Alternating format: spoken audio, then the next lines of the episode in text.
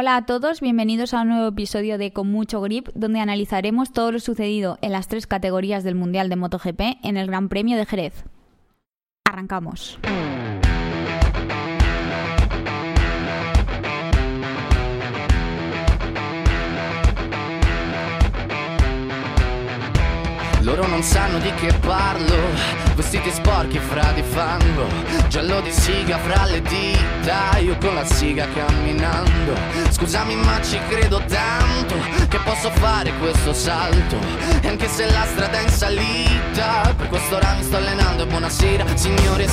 E. Después de dos años sin público en el circuito de Jerez, volvieron a llenarse las gradas y volvieron a llenarse las gradas en un gran premio con doblete de las Team en Moto 3, con un ejemplo de superación en Moto 2 con Aaron Canet y con una victoria absoluta de Peco Bañaya en MotoGP. Todo esto lo comentaremos ahora enseguida, pero primero, como siempre, saludar a mi compañero Luis Barrachina. Hola Luis, ¿cómo has visto el fin de semana de carreras? ¿Qué tal? Muy buenas, Marian. Pues lo he visto con mucha emoción en Moto 3, muy interesante. Ha sido la carrera en Moto 2 con una fascinación increíble hacia lo que ha hecho Aaron Canet. Me recordaba mucho a lo que hizo Raúl Fernández la temporada pasada.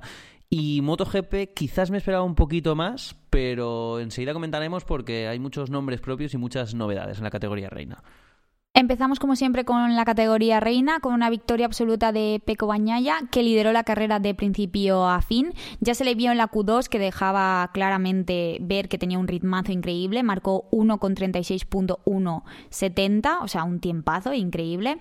De hecho, eh, Fabio Quartararo, que fue segundo, se quedó en 37 alto, lo que ya demostraba que la Ducati tenía un ritmo increíble y sobre todo el combo de Bañaya con la, con la Ducati. Segundo, de hecho, en la carrera también fue Quartararo que parecía que era el único que, podía hacerle frente al italiano. De hecho, en la parte final de la carrera llegó a acercarse un poco, pero no fue suficiente como para llegar a disputarse esa, esa victoria. Cerrando el podio estuvo Aleix Espargaró, que está haciendo una gran temporada, como ya sabemos. De hecho, con este podio se le quitaron todas las concesiones a Aprilia, porque ya llegaron a los puntos eh, que son necesarios para que estas eh, concesiones se retiren y en la temporada que viene Aprilia ya no contará con ellas. Y bueno, fue tercero. Él al, concluir la carrera dijo que tenía más ritmo. De hecho, mientras yo estaba viendo la carrera sí que se le notaba con más ritmo. Pero habló de que sigue teniendo esos problemas de paso por curva con la Aprilia que le hacen, bueno, hacen que, le cueste un poco adelantar, ¿no? De hecho, cuando adelantó fue un poco por un error de Márquez y Miller, que estaban ahí disputándose la tercera plaza, y Aleix eh, vio un hueco, se metió y ya demostró que tenía mucho mejor ritmo.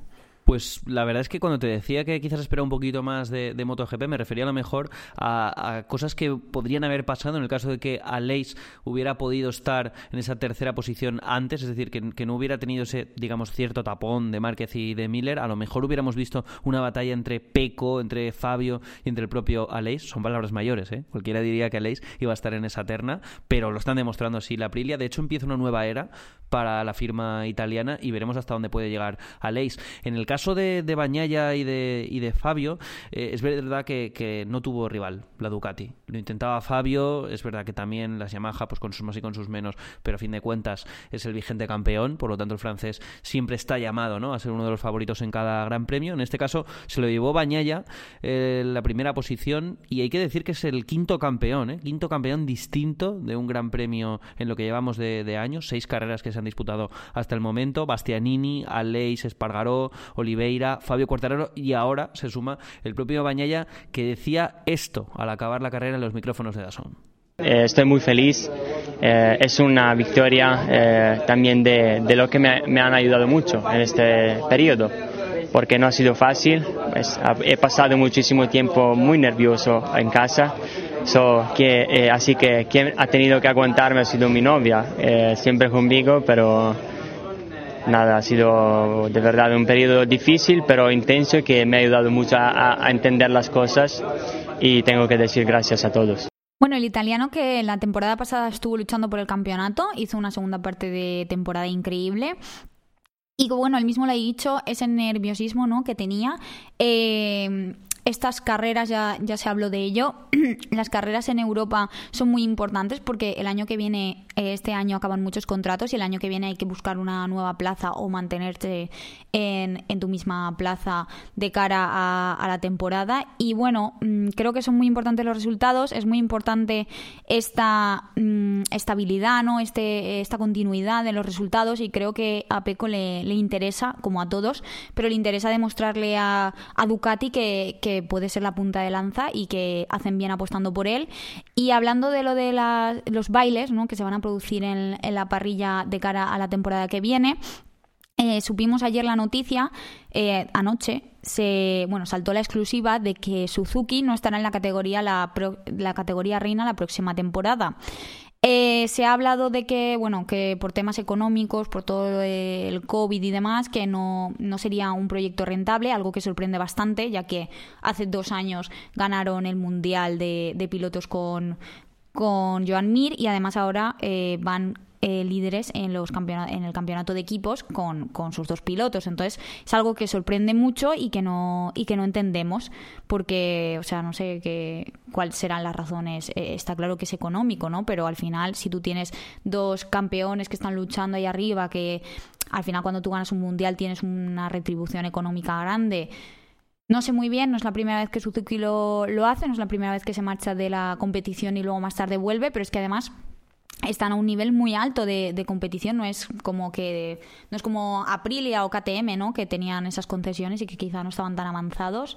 No entiendo muy bien este movimiento pero bueno vamos a escuchar también lo que dijo Fabio Quartararo con respecto a su renovación con Yamaha y con todo esto que estamos hablando de los bailes que se va que vamos a ver de cara a la próxima temporada Ah, sí, han vuelto las buenas sensaciones, ya puedes firmar, ¿no? Ya está, ¿no? todavía, todavía no. Todavía no, vale, vale. Bueno, eran las palabras de, de, Fabio que no se le veía muy convencido. ¿eh? Le comentaba ya Izaskun Ruiz que, que no podía todavía firmar o que no era, sí. no era quizás lo, lo más eh, sensato en estos momentos. Bueno, creo que ahora con la salida de Aprilia quizá Fabio también se empieza a agobiar un poco, ¿no? Con, con esta situación porque al final son dos plazas menos. La salida eh, de Suzuki, quieres decir. Eh, ¿Qué he dicho? Aprilia. Ah, vale, pues me, me he confundido. No, no, Suzuki. Eh, con la salida de Suzuki, eh, luego también he leído una reflexión muy interesante de, de Chicho Lorenzo en Twitter que decía que, claro, que con este esta noticia, ¿no? Que ha saltado antes de que se acabe la temporada y cuando están todavía las, pues las conversaciones en los despachos de cara a próximos contratos, que tú digas que te vas a marchar del Mundial de MotoGP, lo que hace es que tus pilotos eh, vayan a optar a lo bajo. En plan, las, las, fábricas ya saben que son dos pilotos que no van a tener opción de renovar con la marca con la que se encuentran ahora y que van a poder eh, económicamente y de cara a condiciones dentro de una escudería que van a tener menos fuerza, ¿no? Porque no es que nadie vaya a estar luchando o apostando por ellos desde un principio. Entonces, yo creo que tanto Fabio, que yo creo que tendrá muchas opciones en probablemente Ducati o incluso Honda, se ha hablado también de Honda. También Bañaya, eh, todos son pilotos buenos y que a lo mejor pueden dormir un poco más tranquilos, pero claro, yo no me quiero imaginar a, ahora a Alex Rins o, o que encima están teniendo buenos resultados, pues que les habrá chocado la noticia, ¿no? Sí, bueno, hay que decir que es una noticia que aunque en principio sea por motivos económicos, hay que recordar que al final el Mundial de Motociclismo es un escaparate. Probablemente una marca como Suzuki no gane dinero directamente de lo que ocurre en pista no, claro, o de lo que está invirtiendo. Digamos, no hay una retribución directa ¿no? de, de todo ese dinero invertido en MotoGP, pero es verdad que te da un estatus y te da una visibilidad que de otra forma no tienes. Hay que ver, hay que ver cómo evoluciona, se abre un nuevo escenario son dos buenos pilotos, tanto Alex Rins como Joan Mir, y ahora mmm, tendremos que esperar a ver cómo se reubica eso, porque incluso decías tú lo de que ahora no tienen tanta fuerza ¿no? para cerrar un contrato al alza o conseguir una, un buen salario, unas buenas condiciones en otro equipo, pero es verdad que son pilotos. Joan Mir viene de ganar hace un par de temporadas, viene de ganar el, el Mundial. Alex Rins es verdad que con sus más y con sus menos, pero también es un piloto bastante respetado y con caché. Vamos a ver qué nuevo se plantea y vamos a ver también qué tiene que decir en todo esto Dorna Sports. Pues sí, Dorna Sports eh, ha hablado esta mañana a través de un comunicado, emitido un comunicado en su web oficial de motogp.com sobre la retirada de Suzuki del Mundial de MotoGP para la siguiente temporada y voy a leer un fragmento del comunicado. Eh, bueno, el comunicado se llama Comunicado de Dorna Sport sobre Suzuki. Dorna Sport se ha puesto en contacto oficialmente con la fábrica japonesa tras los rumores de que dejará MotoGP a finales de 2022. Tras los recientes rumores sobre la salida de Suzuki de MotoGP a finales de 2022, Dorna Sport se ha puesto en contacto oficialmente con la fábrica para recordarle que las condiciones de su contrato para competir en MotoGP no le permiten tomar esta decisión de forma unilateral. No obstante, en caso de que Suzuki abandone la competición tras un acuerdo entre ambas partes, Dorna decidirá el número ideal de pilotos y equipos que correrán en la categoría de MotoGP a partir de 2023. Dorna sigue recibiendo un alto nivel de interés por parte de varias fábricas oficiales y equipos independientes que buscan unirse a la parrilla de MotoGP, ya que este deporte sigue siendo un ejemplo mundial de competición reñida, innovación y entretenimiento, llegando a cientos de millones de aficionados en todo el mundo. Bueno, como vemos, eh, Dorna yo creo que lo explica muy bien, sin ahondar en muchos detalles. Yo creo que al final ha sido una exclusiva que se ha dado a través de un medio de comunicación de, por parte de un, de un integrante del equipo de Suzuki que se ve según se dice en la noticia, que se lo dijeron en el, en el circuito de Jerez, a, tanto a los pilotos como a, los integrantes de los equipos.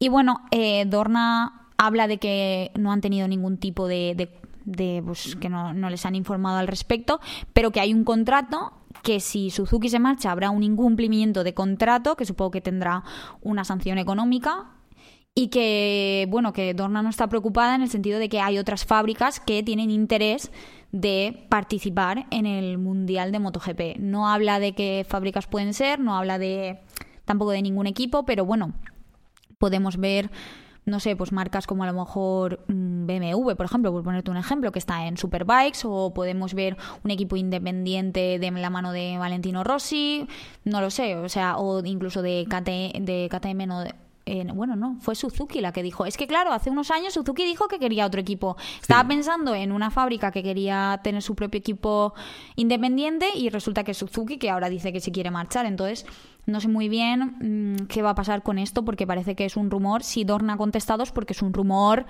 que no está en rumor, o sea, que está medio confirmado, vaya. Sí, sí, si, fuera simplemente habladurías o fuera una filtración engañosa, creo que Dorna no hubiera salido al paso. Con este comunicado, yo lo que interpreto es Dorna tiene la sartén por el mango. Esto que va a hacer Suzuki está fuera de lo establecido en un contrato, que se atengan básicamente a las consecuencias y a las sanciones económicas por el incumplimiento de las cláusulas del mismo. Y a partir de ahí, a partir de ahí dice, bueno, Suzuki, tú vas a hacer esto, atente a esas consecuencias y después a mí el problema que me vas a generar lo tengo bastante bien cubierto. Por lo tanto, mm. si es una, un, tipo de maniobra para Suzuki meter algo de presión, olvídense, olvídense. Si se quieren marchar, adiós. Pero tengan en cuenta que tenemos a gente esperando. Y no sé hasta qué. No creo que sea un farol. No creo que sea un farol. Es posible que eso eh, esté ahí. Lo que pasa es que Dorna, al afirmar esto públicamente, está diciendo que, parece que, sea algo como, como que puede estar muy avanzado y no creo que, de buenas a primeras se pueda cerrar un acuerdo de ese tipo con la fábrica que sea, ¿eh? con la fábrica También puede ser una arma de doble filo, en plan para decirle a Suzuki, oye, que si te marchas mm, voy a buscar otro equipo y luego no te voy a poner fácil volver, porque Suzuki ya se marchó, como ya he dicho, volvió, entonces a lo mejor también es un toque de orejas en plan, oye, tampoco vayas diciendo esto sin hablar conmigo, porque mm, como te marches no me va a hacer gracia y no te voy a poner las cosas fáciles. Es que al final estamos hablando de dos plazas dentro de MotoGP, que ya son pocos pilotos como para que encima se vaya una escudería, una escudería puntera, que no estamos hablando de que se va un equipo independiente que paga una persona a nivel mm, uni, o sea, que no que lo esté pagando una persona, sino que Suzuki es una marca respetada dentro del motociclismo, es un entonces, no sé, mm, también es como una advertencia, ¿no? Oye, mm, que si te vas, te vas con todas las consecuencias. No sabemos cuáles, pero yo estoy segura de que lo sabrán, de que las sabrán. Y veremos cómo avanza este tema, si se unen nuevas escuderías a la parrilla. Lo que está claro es que van a haber muchos cambios de cara a la próxima temporada. Muchos eh, pilotos acaban contrato este año. Y eso ya va a hacer que haya un baile increíble dentro de la categoría, porque también hay que tener en cuenta que de Moto 2 subirá algún piloto, que eso también reduce las plazas. No sabemos si algún piloto se retirará, alguno como pues Zarco por edad o no creo que esté en sus planes retirarse, pero nunca se sabe. Y bueno, veremos. Eh, como ya he dicho, creo que las carreras a partir de ahora son importantísimas. Todo, todo el circuito europeo es muy importante para esto porque en el motociclismo si hay una cosa un poco injusta o de las más injustas es que cuando tú vas a firmar un nuevo contrato, no importa toda la temporada que tú has hecho, todos los resultados que tú has cosechado, sino importa a lo mejor las dos últimas carreras que tú has hecho. Es así, en el mundo del motociclismo funciona así. Entonces, a lo mejor tú negocias un contrato y dices, oye, pero mira, que yo a principio de temporada te he hecho cuatro podios. Y entonces la escudería te dice, sí, pero es que llevas cuatro ceros o cuatro eh, decimoquintas posiciones. Claro, buscan regularidad, buscan. Eh, el nivel está muy alto, hay pilotos muy fuertes. Entonces veremos, veremos qué pasa. Mm, Suzuki ha sido el primer estallido que ha habido, pero Ducati lo va a tener complicado. El único piloto que tiene renovado actualmente es Peco y justamente ya dice que está preocupado, que está nervioso. Pues imagínate un Jack Miller que se está viendo ya en el Pramac otra vez o yéndose a Yamaha, a un equipo satélite. Es que no. Entonces veremos cómo avanza esto, pero van a haber movimientos próximamente. Bueno, y pasamos a Moto 2, donde el ganador fue Ayogura, que está haciendo para mí una temporada brillante. Está destacando mucho el japonés. De hecho, mm, Alberto Puig, el jefe de equipo de Honda, lo conoceréis porque habla mucho de, la situación de Mar Márquez, es el, jefe de, de Honda en MotoGP. Y bueno, señaló que lo que está haciendo el piloto japonés en Moto 2 es muy importante para la escudería. Al final, cuando tú en, en una categoría mm, no estás consiguiendo grandes resultados como MotoGP, también tienes otras categorías pequeñas como Moto 2 o Moto 3 en las que también son importantes los resultados. Y hay Ogura, un piloto japonés en una escudería japonesa en Moto 2, que ya sabemos que el nivel está muy alto, destacando de esta manera, es muy importante tanto para él a su futuro como para, para la marca. El segundo fue Aaron Canet, que venía recién operado del radio, lo operaron ese mismo lunes y el domingo consiguió ser segundo. Eh, para mí es increíble lo que ha hecho el piloto de Corbera, de Corbera, ¿no? ¿Es Corbera o Corbera? Corbera. Eh, que está demostrando su potencial, eh, su compromiso con el equipo y con la categoría. Al acabar apenas se podía quitar el, el, el guante el solo, no se podía quitar el mono. Al final lo hizo como pudo, tenía la mano hinchada completamente, se le veía en las imágenes. Y bueno, eh, para mí es un ejemplo de, de persona que, que quiere demostrar y se quiere ganar un nombre dentro de este deporte, ¿no? Eh, lo dan, está claro que los pilotos siempre lo dan todo y que tienen el umbral del dolor muy alto. Pero para mí lo que hizo Aaron es de quitarse el sombrero. Y cerrando el podio, Tony Arbolino, que es otro de los que para mí están destacando que para mí están destacando este año, con al principio, cuando llegó a la categoría, en un proceso de adaptación que creo que es muy importante hacerlo y que ahora está demostrando que es un piloto muy eficiente, que está luchando por, por las primeras plazas y que veremos hasta dónde puede llegar.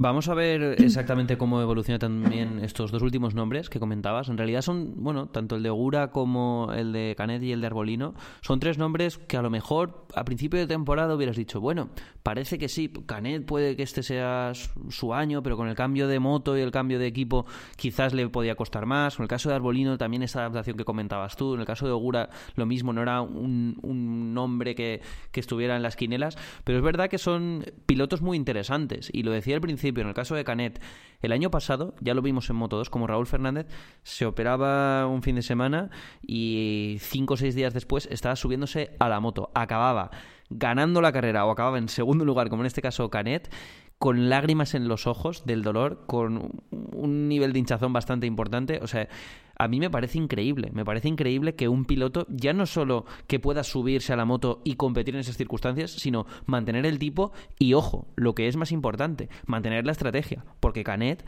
ha sido segundo en esta carrera y ¿qué hubiera pasado si no hubiera estado lesionado? Ahí también hay que ver cómo van jugando los equipos con ese tipo de, de decisiones, porque si en este caso un piloto mermado ha podido conseguir ese resultado, habría que ver lo que, lo que todavía puede alcanzar y el margen de mejora que tiene. En este caso, Canet, que hablaba así también en los micrófonos de Dazón, dolorido, pero también eh, muy entusiasmado por este segundo puesto.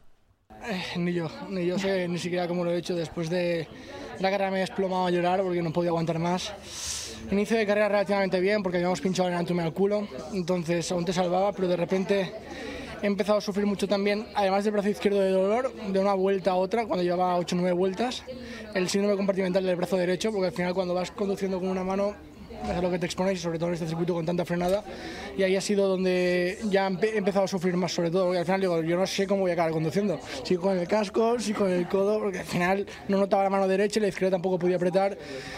Bueno, increíble, increíble. Hubiésemos firmado, no, hubiésemos firmado, no, hubiésemos firmado quedar segundos sin estar lesionados, imagínate lesionados. Bueno, Aaron eh, me gusta porque siempre deja pues esa bromita, ¿no? Ahí, aunque lo esté pasando mal, que seguro que lo ha pasado muy mal durante la carrera. Él mismo lo explica perfectamente, no podía prácticamente conducir con el brazo izquierdo y por forzar el brazo derecho va y le sale el síndrome compartimental. Al final creo que es increíble lo que ha hecho porque además tuvo que mantener el tipo en la segunda posición que no es fácil, además de no es llegar y ala y te lo dejan todo hecho, ¿no? Tienes que mantener el ritmo, tienes que estar a la altura y creo que hizo un carrerón increíble. Y antes hemos estado hablando de, voy a volver un poco atrás, a cuando hemos hablado de la adaptación y de, Tony Arbolino, ¿no? De, que él ha tenido un año de adaptación y luego ahora parece que está destacando la categoría. Y a mí me gustaría hablar de, de Pedro Acosta, que parece que nunca hablamos de él, pero para mí eh, que estuvo Raúl Fernández en la narración de, la carrera de Moto 2, que para mí eso es un placer, y él lo explicó perfectamente, porque quién mejor que una persona que lo ha vivido para explicarlo, ¿no? Habló de que el cambio de categoría de Moto 3 a Moto 2 es muy grande. Eh, habló de que el paso por curva es muy distinto, que tienes que dejar correr la moto, algo que en Moto 3 no debes hacer, eh, que son, son motos muy distintas, más grandes, tienes que tener un cambio físico, que ya lo hemos visto en Pedro Acosta, y que al final eh, tienes que cambiar tu estilo de pilotaje para adaptarlo a la Moto 2, te tienes que dejar llevar un poco por la moto, que no es lo mismo que Moto 3. Entonces, a mí me gustaría hablar de, de Pedro, porque parece que no está teniendo todo el buen resultado o todo lo que se esperaba de él, y creo que al final se le puso una presión muy alta no porque no esté a la altura de, esos resultados, porque yo creo que lo está, creo que tiene talento y creo que cuando se adapte a la categoría va a hacer cosas increíbles como hacía Moto 3. Pero sí que es verdad que mm, parece que él mismo incluso ahora se está empezando a dar cuenta de que no tiene que ser impaciente, de que tiene que tener calma y de que los resultados llegarán con trabajo, con esfuerzo y que, y que podrá sacar el potencial que, que sabemos que tiene, ¿no? Porque al final eh, él pasaba de la Red Bull Rookies Cup a la Moto 3, que son motos prácticamente iguales, es la misma forma de competir. Moto 2 es muy distinta, no es, son carreras en grupo, no son carreras de llegar a la última curva y darlo todo, son carreras más de, de fondo, de, de, empezar bien, aguantar, eh, resistir al desgaste de un neumático que hablaba Raúl Fernández, que cuando vas detrás de un piloto el, el, eh, el neumático delantero sufre mucho. Yo creo que todo esto es muy distinto a lo que está acostumbrado y que hay que darle tiempo y muchas veces a mí me da un poco de coraje porque parece que se le está exigiendo más de lo que de, lo que se debería porque para mí está haciendo una buena temporada, siendo sincera.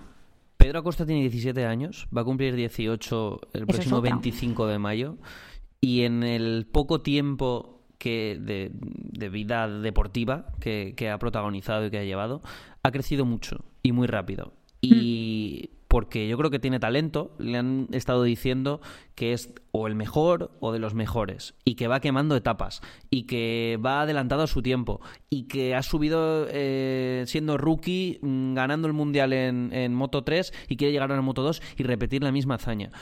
Creo que hay veces que hay que tener un poco de pausa, un poco de calma, y el chico, a fin de cuentas, también tiene que madurar, no solo en su vida personal, sino también como piloto. Mm. Y Pedro Acosta llegó aquí como el rey de reyes. Llegó a Moto 2 diciendo, bueno, pues yo, Moto 3 para mí no ha sido muy complejo, aunque es verdad que el final de temporada pues no fue tan bueno como, como el inicio y, gran parte de, de, la temporada del año pasado, pero él pensaba que iba a ser más de lo mismo. Y eso no es así. Pero es que esto le va a hacer crecer, precisamente. Esta temporada a Pedro Acosta le va a hacer crecer porque va a ser consciente de esa adaptación. Y cuando dé el salto a MotoGP, que lo dará, estoy seguro, será otra adaptación distinta. No sé si le va a costar más o menos que de Moto 3 a Moto 2, pero ya va a saber que no va a ser llegar y besar el santo y ser el primero de la clase y el mejor de todos. Por lo tanto, yo creo que la lectura que hizo Raúl Fernández, que llevaba esa misma moto la temporada pasada, la que está llevando en estos momentos Pedro Acosta, sabe perfectamente cómo funciona y sabe lo que es ir quemando etapas. Y ahora Raúl Fernández también tiene que tener su proceso de adaptación. Pedro Acosta tiene que comprender eso y su entorno también. Es muy importante. Y creo que ahora probablemente están entendiendo eso en KTM. Pero es que hasta los grandes tienen procesos de adaptación. Mar Márquez estuvo dos años en Moto 2. El primer año no consiguió el Mundial y el segundo sí. O sea, es que hasta los grandes tienen su periodo de adaptación. Dani Pedrosa, no recuerdo si fueron dos o tres temporadas, también estuvo en dos y medio. Eh, Alex Márquez, que tiene dos mundiales, estuvo cinco años en Moto 2. O sea, no es fácil, no es, no es una categoría fácil, todo el mundo lo dice. Son motos muy iguales y no es llegar y besar el santo. He estado revisando sus, sus números y en Argentina fue séptimo, en Indonesia fue noveno, la primera carrera en Qatar fue duodécimo. No me parecen malos resultados para un rookie, no olvidemos que es rookie. Es cierto que lleva acumulados dos ceros y en, Jerez se cayó, si no recuerdo mal, y volvió a pista y hizo el número 20 con un ritmo de cabeza de carrera. Quiero decirte, no son malos resultados, lo que pasa es que caerse también te enseña y, esto se lleva diciendo desde siempre en MotoGP, cuanto más te caes más aprendes. Entonces, mm, veremos cómo avanza la temporada de Pedro Acosta, pero estoy segura que a final de temporada podríamos llegar hasta verle en un podio. O sea, es que yo, yo creo en el potencial de, de Pedro Acosta, pero tiene que pasar ese periodo de adaptación. Bueno, y ahora vamos a Moto 3, que nos hemos enrollado bastante en las otras dos categorías. Y bueno, como siempre, no defrauda, vaya final de, de, carrera y vaya último giro, que parece que ahí se deciden todas las, carreras de, de Moto 3. Izan Guevara vio un hueco inexistente para mí en la última curva y se metió, no sé si recuerdo que iba tercero o cuarto, no recuerdo muy bien, se metió entre todos los pilotos y se colocó primero eh, dicen que hizo un Jorge Lorenzo, ¿no? Un por fuera, un por fuera. Y bueno, consiguió la victoria. Eh, segundo fue su compañero de equipo Sergio García Dols, doblete para el Aspar Team, que para mí está siendo el mejor equipo de, Moto 3, con diferencia. Y cerrando el podio, Jaume Masia, que parece que se está convirtiendo en un habitual. Mm, algo que, nos alegra ver a un español como habitual en el podio y que además hemos conocido que parece ser que va a dar el salto a Moto 2 la, siguiente temporada. Eh, para mí también hay que destacar el, trabajo ¿no? que está haciendo el, Gas Gas, porque al final tener a tus dos pilotos, el primero y el segundo, Sergio García Dols luchando por el Mundial primero con 103 puntos, es algo, es algo increíble y bueno, esta regularidad que están demostrando, para mí los dos, tanto Izan Guevara, que al final es un chaval muy joven que acaba de llegar a la categoría, lo está haciendo muy bien. Y bueno, eh, para mí es el, titular del fin de semana, ¿no? este, este doblete. Y luego, al que parece que no le fue tan bien, la otra cara de la moneda fue a Denis Fokia, que suele ser uno de los habituales en las cinco primeras posiciones, pero tuvo, por lo que parece ser al acabar en el, en el garaje, al acabar la carrera en el garaje, parecía que explicamos unos problemas técnicos en su moto. De hecho, terminó en la posición 18, que no es nada habitual verle ahí al italiano. Este fin de semana para mí la mejor carrera ha sido Moto 3. Lo tengo que decir. Bueno, como casi todos en realidad. Bueno, no te creas. Eh, es verdad que la, digamos la, menos interesante o la que menos pasión levantaba. Creo que la, temporada pasada ya cambió y esta está dando sorpresas también. Mejor el nivel más alto que otros años. También cuando hay, cuando hay españoles delante siempre nos acaba. Lo vivimos mejor, ¿no? Lo vivimos yo más creo que intenso. Sí, yo creo que sí. Bueno, en el caso de, Moto 3, eh, como tú comentabas, en la última vuelta las dos gas gas, las dos de, los dos pilotos de, de las Team, Sergio García Dols e Izan Guevara, iban tercero y cuarto. De hecho, parecía que el neumático, parecía que el neumático no les iba a aguantar. Parecía que como mucho iban a poder estar terceros y cuartos y, poco más. Finalmente, primero Izan Guevara, segundo Sergio García Dols. Porque ellos llevaban el blando y Masía llevaba el duro. Eso es, eso es. Entonces se esperaba un final de carrera con más ritmo, por ejemplo, para, gente, para gente como Masía también o como Onchu, exacto. Los cuatro que estuvieron ahí en la terna en ese, en ese último giro. La verdad es que mm, fue un final de carrera muy bonito y hay que decir también que muy intenso e interesante para pilotos como Sergio García, Sergio García Dols, que aunque no consiguiera la victoria, sí que su objetivo quizás esté puesto ya no solo en, los eh, objetivos a corto plazo, sino en lo que sería el título, el mundial. De hecho, ya lo decíamos el año pasado, porque Pedro Acosta estaba intratable, sino Sergio García Dols era uno de los aspirantes. Creo que ese tercer puesto que tú comentabas para Masia es muy importante. Hay que decir que, también el valenciano, pues con algún cero, con alguna caída, alguna vez que, le han tirado de algún toque, pues no ha sumado quizás todo lo que parece que sí que tiene guardado, todo ese potencial y esa forma de, pilotar. Y luego tenemos la primera victoria ¿no? de, de Izan Guevara, que se le ha resistido, se le ha resistido, pero por fin llegó y estaba muy contento el piloto de las partidas. estoy súper contento. Eh, se nos estaba resistiendo un poco el podium, pero bueno, aquí hemos hecho un fin de semana increíble, todas, todos los días hemos estado en primera posición. Eh, estoy súper contento, eh, darle gracias al equipo por, por, todo el trabajo que está haciendo. Eh, estamos yendo muy fuertes. Eh, ha llegado ya nuestra recompensa. ahora esperemos que ya vayan fluyendo las otras. súper contento, buenos puntos para el campeonato. Una carrera increíble, como te has dicho, en la última curva, un por fuera como a los Jorge Lorenzo. ha sido, sabía que podía porque esa frenada la hacía muy fuerte y, he dicho aquí a la última. Bueno, es su segunda temporada en Moto 3, ya demuestra el talento que tiene y yo creo que lo veremos luchando en la tabla de clasificación eh, contra otros cinco que para mí, contra otros cuatro que para mí son los cinco destacables de esta temporada, que justamente son los que siempre están luchando por un poco el podio, ¿no? Eh, para mí, eh, a la cabeza está Sergio, bueno, para mí no, en la tabla de clasificación está Sergio García Dols con 103 puntos, segundo está Denis Foggia con 82, Izan Guevara con 73, Jaume Masía con, con 70 puntos y Denison Cook, que parece que se queda un poco más a la cola, tiene 63 puntos, pero yo tampoco lo destacaría porque está siempre ahí luchando por el podio. Al final, creo que, aunque te puede parecer que del 70 al 103 hay mucha distancia, en esta categoría para mí no, porque es que a lo mejor puedes ir el primero y en una curva ponerte el séptimo perfectamente y, del primero al séptimo hay una diferencia de puntos bastante amplia. Entonces veremos, pero yo creo que va a ser un año en el que creo que no hay ningún imbatible como el año pasado, que es que vimos que Pedro Acosta estaba un nivel un poco por encima. Creo que todos están a un nivel muy alto, que lo van a dar todo por, por llevarse el campeonato y que vamos a tener carreras muy, muy interesantes. El ejemplo, por ejemplo, Marian, lo tenemos en, en Denis Foggia. O sea, este fin de semana mm, salía cuarto, al final acababa decimoctavo.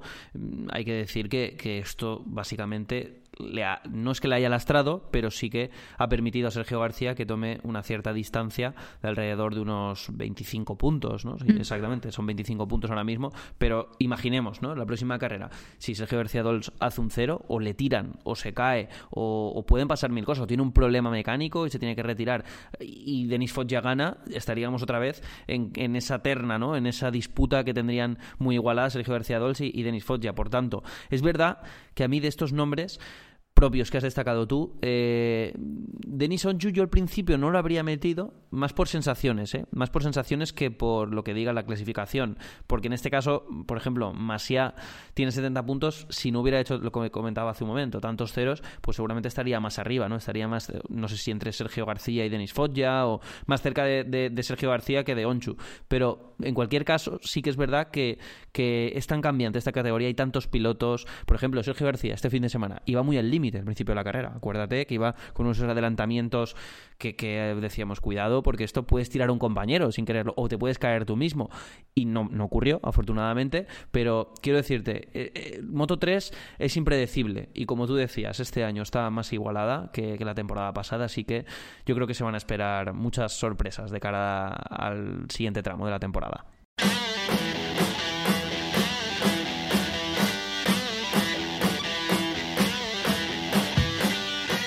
Pues sí, veremos cómo, cómo va la siguiente carrera y hasta aquí el podcast de hoy. Gracias Luis por acompañarme como siempre. Muchas gracias Marian, en dos semanas nos volvemos a escuchar. Sí, nos escuchamos para el próximo Gran Premio que será en Le Mans, en Francia, el 15 de mayo. Ya sabéis que nos podéis seguir en nuestras redes sociales en arroba con mucho grip, que estamos muy activos por allí. Y nos podéis escuchar en iVoox y Spotify. Hasta la próxima.